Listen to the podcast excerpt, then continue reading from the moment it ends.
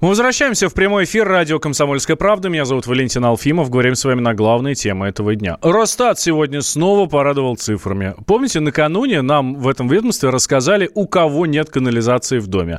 А вот сегодня поделились, ну, несомненно, по секрету, а, сколько должна зарабатывать среднестатистическая семья, ну, скажем так, чтобы не умереть ну, чтобы э, можно было какие-то свои необходимые потребности удовлетворять.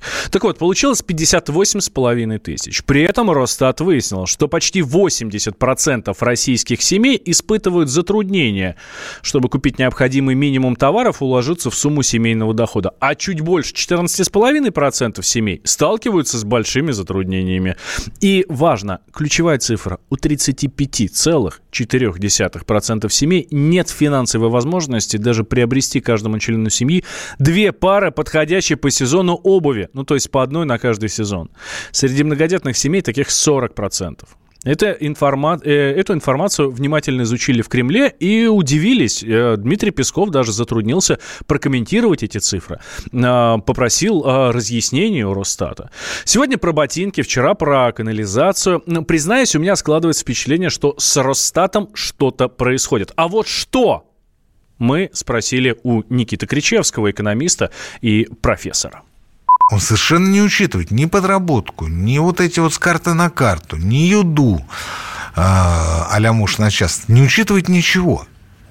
Не учитывает доходы там дизайнеров, маркетологов, фотографов, а, перевозчиков, конюхов, в конце концов, в сельской местности, понимаете? Он ничего этого не учитывает соцопросы, да как ты их не проводи, они все равно тебе покажут негативный результат. Почему? Потому что, вот вы говорите, менталитет. Но у нас в крови плакаться и причитать. В любой экономической политике надо учитывать э, особенности страны, особенности населения, нации, особенности занятых, которыми ты волю случая поставлен руководить или снимаешь с них, считываешь с них соответствующую нужную тебе информацию. А у нас что, вот они опросили, Валентин Андреевич, у вас хватает денег на то, чтобы обувь обеспечить? И у вас сразу мысль какая? Из Милана, наверное, обувь. Не, не хватает, мужики. Не хватает.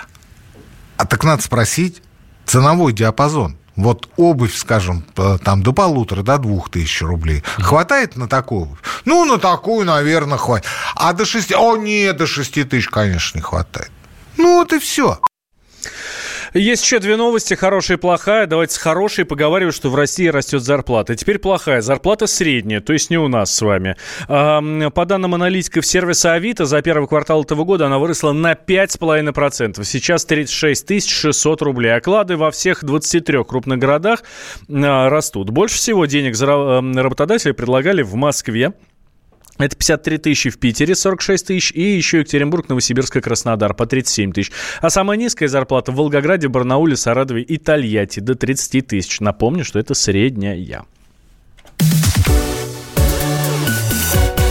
Женщины в России стали рожать значительно позже. Об этом сообщила вице-премьер Татьяна Голикова, выступая в Госдуме на парламентском часе. По ее словам, сейчас женщина впервые становится матерью в возрасте от 25 до 34 лет. Это значит, что тех, кто может родить второго и третьего ребенка, становится существенно меньше. Голикова даже привела пример. В середине 90-х доля матерей, родивших первого ребенка до 24 лет, была 60%. Сейчас 45%. В результате в Софеде уже даже предложили платить 50 тысяч рублей за рождение третьего ребенка. Ну, может, поможет. Но сделать э, э, простой вывод из этой статистики, э, если сделать простой вывод из этой статистики, да, получается так, рожать у нас много не будут. И это печально. Но эта статистика категорически расходится с данными ООН. Там подсчитали, сколько людей будет жить на Земле к 2050 году. И цифра поражает. По прогнозам организации, численность населения через 31 год будет почти 10 миллиардов человек. У нас сейчас на планете уже живет 7 миллиардов 700 миллионов. Так грозит ли человечеству перенаселение населения и за какие ресурсы придется бороться в ближайшее время, выясняли мои коллеги. Не первый раз нас пугают демографической катастрофы. То специалисты говорят о перенаселении Земли, то о скорой гибели половины жителей планеты. Причем неизвестно, что хуже. Ведь в случае резкого увеличения числа людей человечеству придется бороться за ресурсы вплоть до питьевой воды. Так считает писатель, автор постапокалиптических романов «Метро 2033» и «Метро 2034» Дмитрий Глуховский. Если не будет никаких переломных изменений в экономике развивающихся стран достигнуто, очевидно, что ресурсная модель себя исчерпывает. И засушливые страны ближневосточные, если они не будут решать эти вопросы путем там, десалинизации, например, морских и океанских вод, они столкнутся с серьезным кризисом достаточно скоро и уже сталкиваются. Даже если мы преодолеем энергозависимость, зависимость от каких-то ископаемых энергоносителей, в любом случае вопрос питания и эффективного сельского хозяйства будет стоять достаточно остро. Однако некоторые демографы не согласны с данными ООН. Как считает председатель наблюдательного совета Института демографии, миграции и регионального развития Юрий Крупнов, население Земли, напротив, будет снижаться. И все потому, что женщины сейчас мало рожают на самом деле их расчеты абсолютно не работают. И с нашей точки зрения, скорее всего, уже в 1945 году начнется перелом в сторону снижения численности мирового населения. Никакого перенаселения миру не грозит. Он не учитывает виду человечества как культ малодетности. Нормой становится семья с одним-двумя детьми. Все тренды идут на резкое снижение числа детей в семье.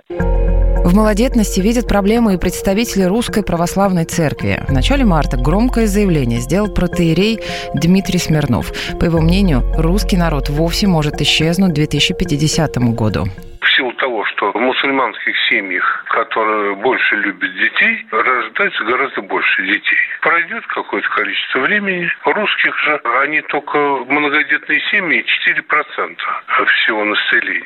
Поэтому постепенно они будут заменяться другими этносами. С севера Кавказа, потом арабы подтянутся. За счет кого же нас, людей на планете, станет больше? Эксперты считают, что точно не за счет китайцев.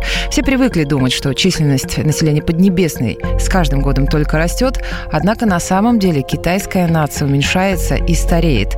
Это происходит из-за миграции людей в крупные города, считает руководитель школы востоковедения Высшей школы экономики Алексей Маслов население Китая не будет заметно расти, и не за счет него будет прибавляться население мира. Сегодня большинство людей проживают в городах, и они просто не могут иметь больше одного-двух детей, поскольку работают, их просто тяжело содержать. Население городское в Китае будет возрастать, и, скорее всего, к 2035 году достигнет 80%, и, опять-таки, продолжится та же самая тенденция на сокращение числа детей в семье. Будет нормативом станет один ребенок в семье, в который будут вкладывать деньги и так далее. Что же будет с нашей планетой через несколько десятков лет, покажет покажет лишь время. Деньги – лучший подарок, а личные деньги – лучшая программа. Что происходит в экономике и как это влияет на ваш карман? Разбираем с экспертами по будням с часу дня по Москве в программе «Личные деньги».